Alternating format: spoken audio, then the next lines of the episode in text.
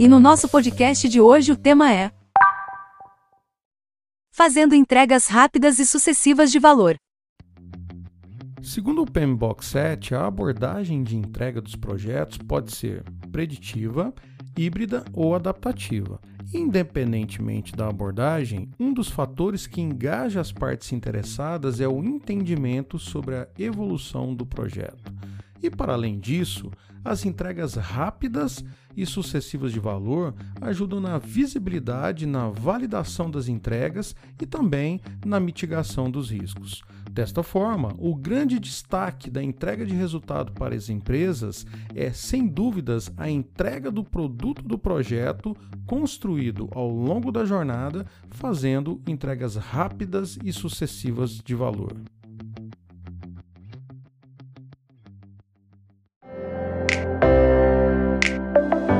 Você está no Meliva Cast, agilidade e inovação no dia a dia da sua empresa. O podcast de hoje será narrado pelo Marçal, nosso professor e especialista em agilidade nas empresas. Criando um sistema de entrega de valor. Uma entrega pode ser um item final ou um componente que representa uma entrega parcial. As entregas parciais vão incrementando os objetivos do projeto para que ao final esteja tudo completo e com a validação feita ao longo do caminho. Uma das principais mudanças do PMBOK 7 é a proposta de um sistema de entrega de valor, definida como uma coleção de atividades estratégicas de negócios destinadas a construir, sustentar e ou promover uma organização portfólios, programas, projetos, produtos e operação podem fazer parte do sistema de organização para entrega de valor. Assim, nessa nova versão do guia, fica claro que o foco não está na gestão das áreas de conhecimento que suportam o gerenciamento de projetos, mas sim no direcionamento para entrega contínua de valor ao cliente entendendo que esse é o coração da agilidade, pois tudo o que fazemos deve resultar numa entrega contínua de valor. Agora vamos falar da criação de valor.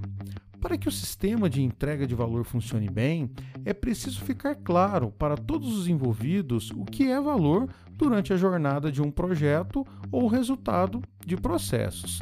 Entende-se valor como algum benefício, algo de importância ou de utilidade. Assim, espera-se que, além da alteração do status quo da organização, seja gerado um valor através das atividades propostas nos projetos e nos processos. Nesse sentido, mais uma vez, o guia PMBOK 7 nos traz uma série de exemplos do que podemos chamar de criação de valor. Vamos lá. 1. Um, criação de um novo produto, serviço ou resultado que atenda às necessidades de clientes ou usuários finais. Número 2. Criação de contribuições positivas, sociais ou ambientais. 3. Aprimoramento na eficiência, produtividade, eficácia ou capacidade de resposta. Número 4. Visualização das mudanças necessárias para facilitar a transição organizacional para o seu futuro estado desejado. E, por fim, o 5, sustentação dos benefícios criados por programas, projetos ou operações de negócios anteriores. Essa criação de valores acontece dentro da cadeia de valor do ambiente de projetos, da estratégia até a operação, passando pelo portfólio, programas e projetos e o fluxo dessas informações funciona da seguinte maneira: estratégia. Através da liderança sênior, transmite-se as diretrizes estratégicas ao portfólio, que por sua vez retornam o seu desempenho alcançado. Portfólio transmite valor, resultados e benefícios desejados aos programas e projetos, que por sua vez retornam seu desempenho e progresso alcançados. Os programas e projetos já entregam informações de suporte e manutenção para as operações, enquanto lá na operação devolve-se as atualizações, correções e ajustes necessários. E por fim, as operações realizam o valor do negócio e retornam a análise de desempenho de valor, resultados e benefícios para a estratégia organizacional. Agora vamos falar de incremento, dividir para conquistar. Imagine aquele projeto dos seus sonhos, onde será construída sua casa na praia ou até no campo. Agora que você já imaginou, criou aquela imagem, já viajou, imagine que você está negociando com uma construtora e planejando tudo o que será construído e que será entregue. Bom, que legal, né? Mas e se nessa situação você pudesse receber o projeto de sua casa somente quando estivesse no final, tudo prontinho?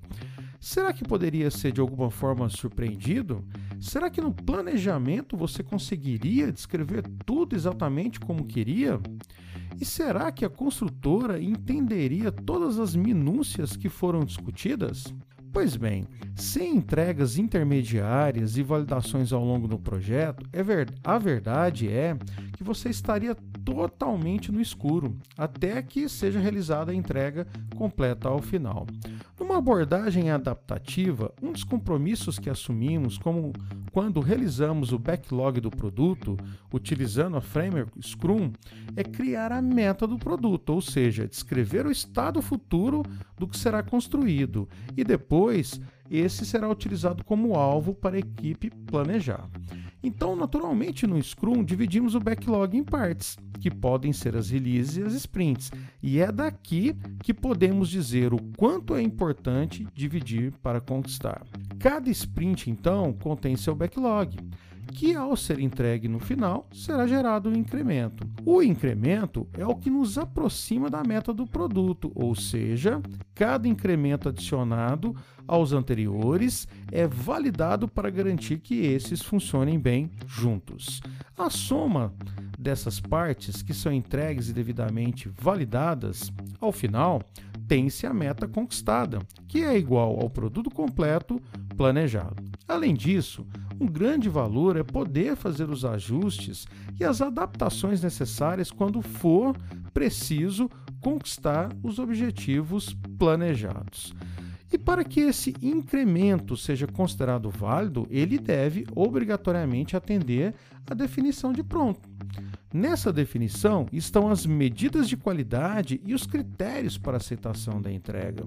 Não é permitido incremento meio ou quase pronto. Para que seja considerado válido, tem que atender 100% dos critérios para se somar às demais partes já consideradas como prontas, rumo ao produto ou serviço completo desejado. Agora, voltando em nosso exercício mental do sonho da casa na praia ou no campo, não seria melhor você receber o projeto incrementalmente e validar todas as entregas intermediárias, ou seja, e recebendo por partes? Não temos dúvidas que sim. E é isso em qualquer tipo de projeto que fará toda a diferença. Por isso, usamos entregas parciais e à medida que as entregas são realizadas, é feita a validação e entendemos o quanto estamos nos aproximando da entrega total do nosso projeto. Por isso, precisamos ter e validar o nosso sistema de entrega de valor.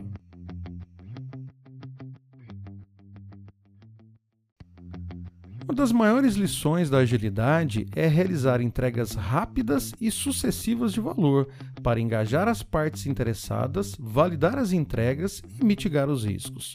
Partindo desse pressuposto, entendemos o quanto é importante dividir para conquistar, entender a evolução das entregas ao longo de uma jornada. O foco deve ser nas entregas que geram benefícios e são úteis, que se traduzem em valor e são construídas pelos incrementos. Os incrementos não só nos permitem validar o caminho, mas também realizar as adaptações necessárias para o melhor desempenho dos projetos e dos processos.